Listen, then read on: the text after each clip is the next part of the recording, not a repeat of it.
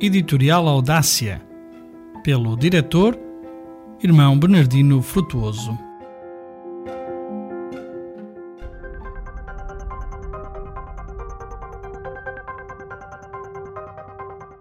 Sonhar um futuro melhor.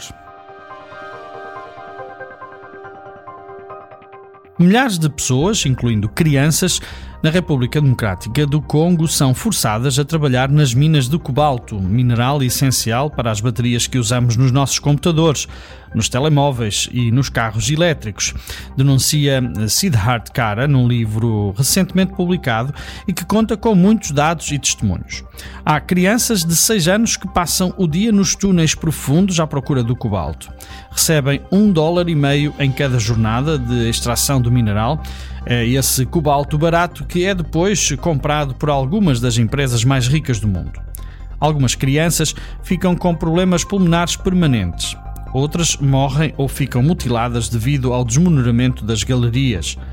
O Papa Francisco denunciou fortemente esta exploração durante a viagem à República Democrática do Congo no passado mês de fevereiro. Dizia: Vocês têm tantas riquezas naturais que atraem pessoas que vêm explorar o Congo. O trabalho infantil, que afeta 160 milhões de crianças no mundo, quase uma em cada dez, é só um dos problemas que rouba o futuro das crianças. Milhares não têm escola, acesso a cuidados de saúde, alimentação saudável, etc.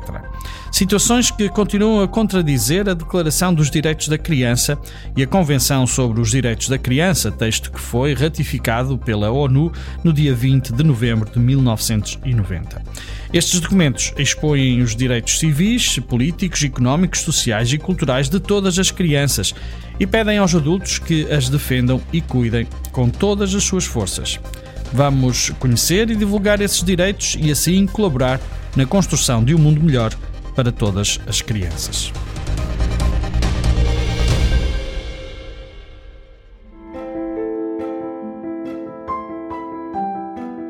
Editorial Audácia, pelo diretor Irmão Bernardino Frutuoso.